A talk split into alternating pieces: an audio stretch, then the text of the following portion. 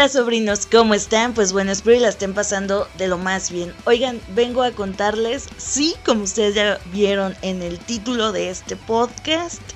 Y si nomás le dio ahí play a lo baboso, le voy a hablar de las personas malacopas. Pues miren, ya saben, ¿no? Como buen mexa, dejando las cosas hasta el final. Este, actualmente, en este momento que estoy grabando el podcast, sigue siendo 15 de octubre. Y pues el 15 de octubre es mi tercer aniversario, mi tercer año que yo no tomo alcohol y pues creo que es un tema muy chingón el de la malacopez. Ay, cabrón. Aquí sí voy a sacar muchas cosas del pasado, pues, de las que me acuerdo, ya saben, ¿no? El podcast acá, del corazón. Así debí de haberlo llamado, podcast del corazón. Eso, mamona.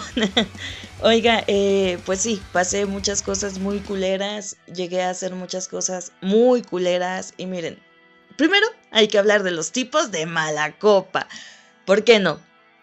Eh, yo siento que el típico mala copa, o bueno, no el típico, pero, pero del que a huevo te encuentras ahí en la peda, en la fiesta, es del compa que anda todo sad o la compa que anda todo triste. Y miren, la tristeza en la malacopés se divide en varios sectores. Puede ser el güey que quiere abrazo o pues acostón. O que puede ser la persona que solo quiere que le preste el hombro para llorar y le diga, no, no problem my friend, todo va a estar chido, alright. Y ahí disculpe mi spanglish, pero sí, ¿Qué puedo con esa raza que nomás se la pasa ahí lamentándose de la vida y diciendo, oye, es que nadie me quiere, todos me odian, mejor me como un gusanito? de toda la caja de squinkles, ¿para qué se limita, chingado? Eh, no sé, también e, existen los tristes o los dejados que ahuevados a ir a hablar con su expareja y pedirle o disculpas o una explicación de por qué abandonaron la relación, por qué se dieron por vencidos tan pronto y decirle, amigue, ¿por qué me has dejado? Señor, me has mirado, ah, no es cierto, me has mirado en los ojos. Creo que también el otro tipo de mala copa es el compa que ya anda bien astral, que anda hasta los huevos del perro, o sea, hasta atrás, y dice, no hay pedo, carnal, yo puedo seguir la fiesta. Mira aquí, pum, pum, pum, este, un pasezón de coca y ya, se armó todo chido. Que miren, de esos, yo siento que eh, alguna vez en la vida nos hemos encontrado alguno de, de esos compas mala copa también el otro compa mala copa o amiga mala copa es la persona que saca su sexualidad, su verdadero yo, estando en la peda.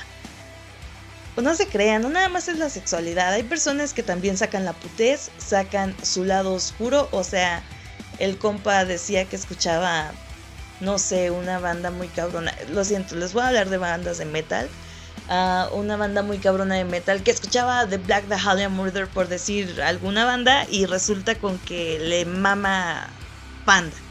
Así, de extremo. Pueden llegar a hacer estos cambios en la raza ya cuando se encuentra bajo los efectos del alcohol. Pero saben que yo siento que un factor bien importante en las personas malacopescas es que son bien aguerridos, oigan, gánenle al pinche PRI, no mames. A veces que le dices, ya compa, ya está haciendo mucho de pedo, bájale huevos. Y no, ahí están a mami y mame, o sea, literal, a mami y mame sobre las botellas, sobre el vaso, sobre la anfora.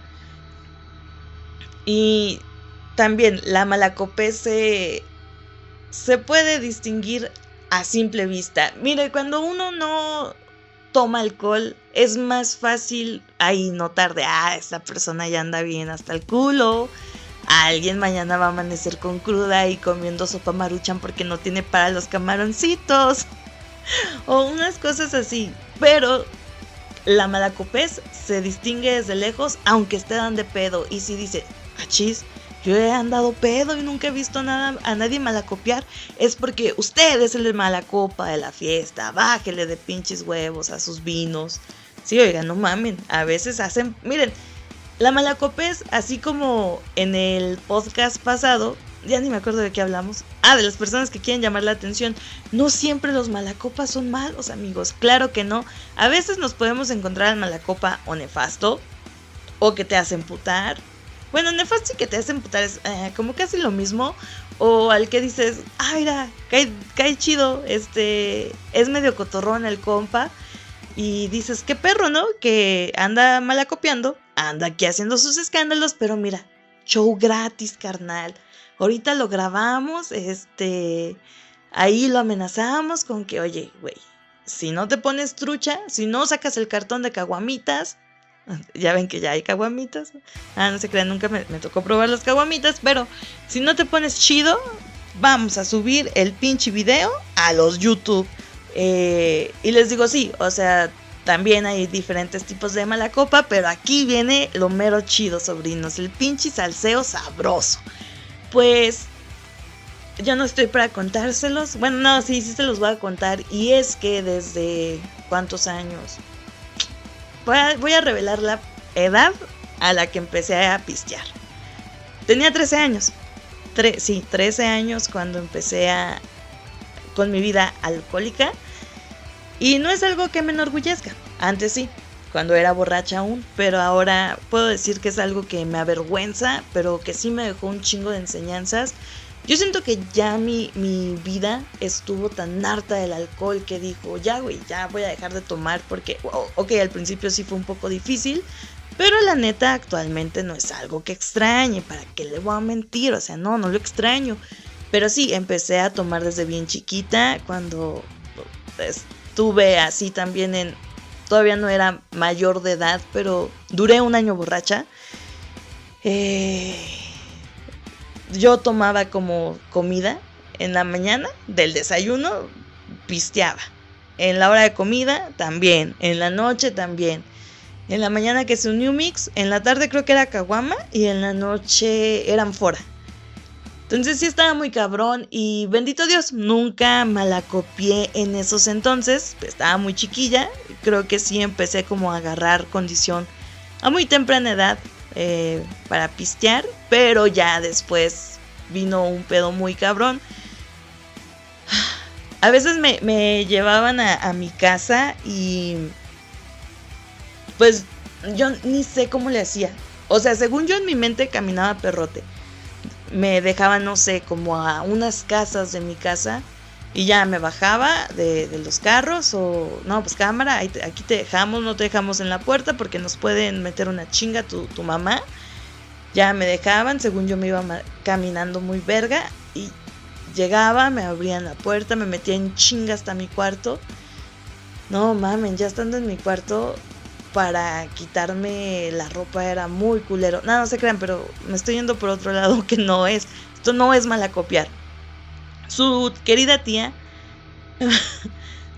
ya al final varios compas ya no me querían llevar a la peda porque soy una persona que cuando está entrada en copas se pone a regañar. O sea, si de por sí en la vida cotidiana sin estar borracha regaño a la gente, ahora imagínese peda a la morra, ahí regañando, ahí echándole este no sé, las ni las indirectas, llegaba y les decía hacia las personas, es que tú esto y esto y esto y esto, y los sermoneaba bien cabrón.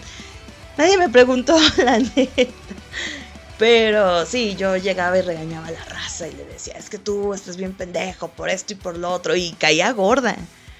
Bueno, siempre he estado gorda, pero caía mal a las personas, pues. Y otra de las malacopeses que también llegaba a ser ya al final, en los últimos días de mi... No, no se crean, no hay que irnos tan al extremo de al final, pero también otra de las cosas que, que llegué a hacer era que mentía mucho cuando estaba borracha, era de esas personas que echaba mucho.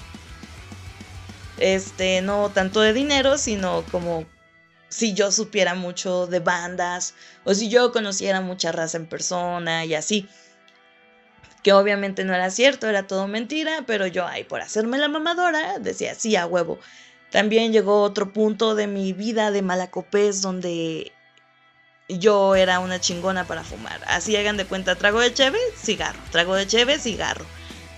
Y pues estaba muy cabrona la cruda, no les voy a negar, sí estaba muy ojete. Dicen, no me consta, no se creen, tal vez sí me consta, pero pues me...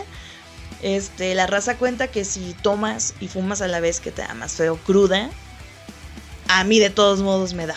Entonces, la cruda también. Entonces, no sé qué pedo. Eh, y miren, para no hacérselo tan, tan largo, ya de las últimas veces que, que malacopiaba, eh, llegó un punto de, de mi borrachez sí hacía pendejadas, este, chistes, bromas entre amigos y así, como muy cargados a veces o muy pesados. Una vez le embarré un gargajo a un compa y creo que terminó vomitándose o una cosa así, un provecho se está comiendo.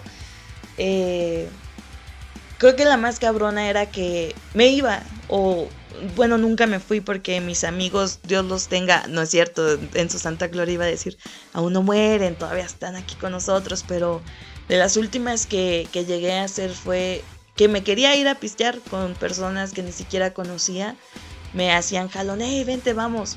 Y yo, Simón, sí, sí. Y de rato iban mis compas detrás de mí me decían, oye, Sandra, es que no los conoces, ¿a dónde vas o por qué te vas con ellos?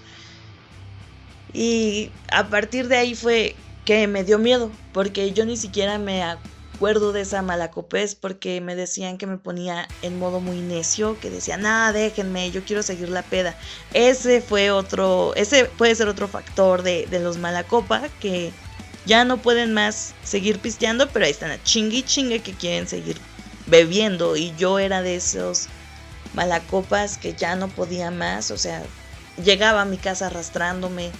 Nunca me caía hasta eso en las pedas, bendito Dios, jamás pero sí llegaba a mi casa prácticamente, no se crean, no prácticamente, varias veces sí llegué arrastrándome hasta mi cama porque neta ya no podía caminar, ya no podía dar paso y lo que hacía era que me ponía de rodillas y ahí ponía a practicar lo que aprendí hace años, a gatear, a huevo que sí.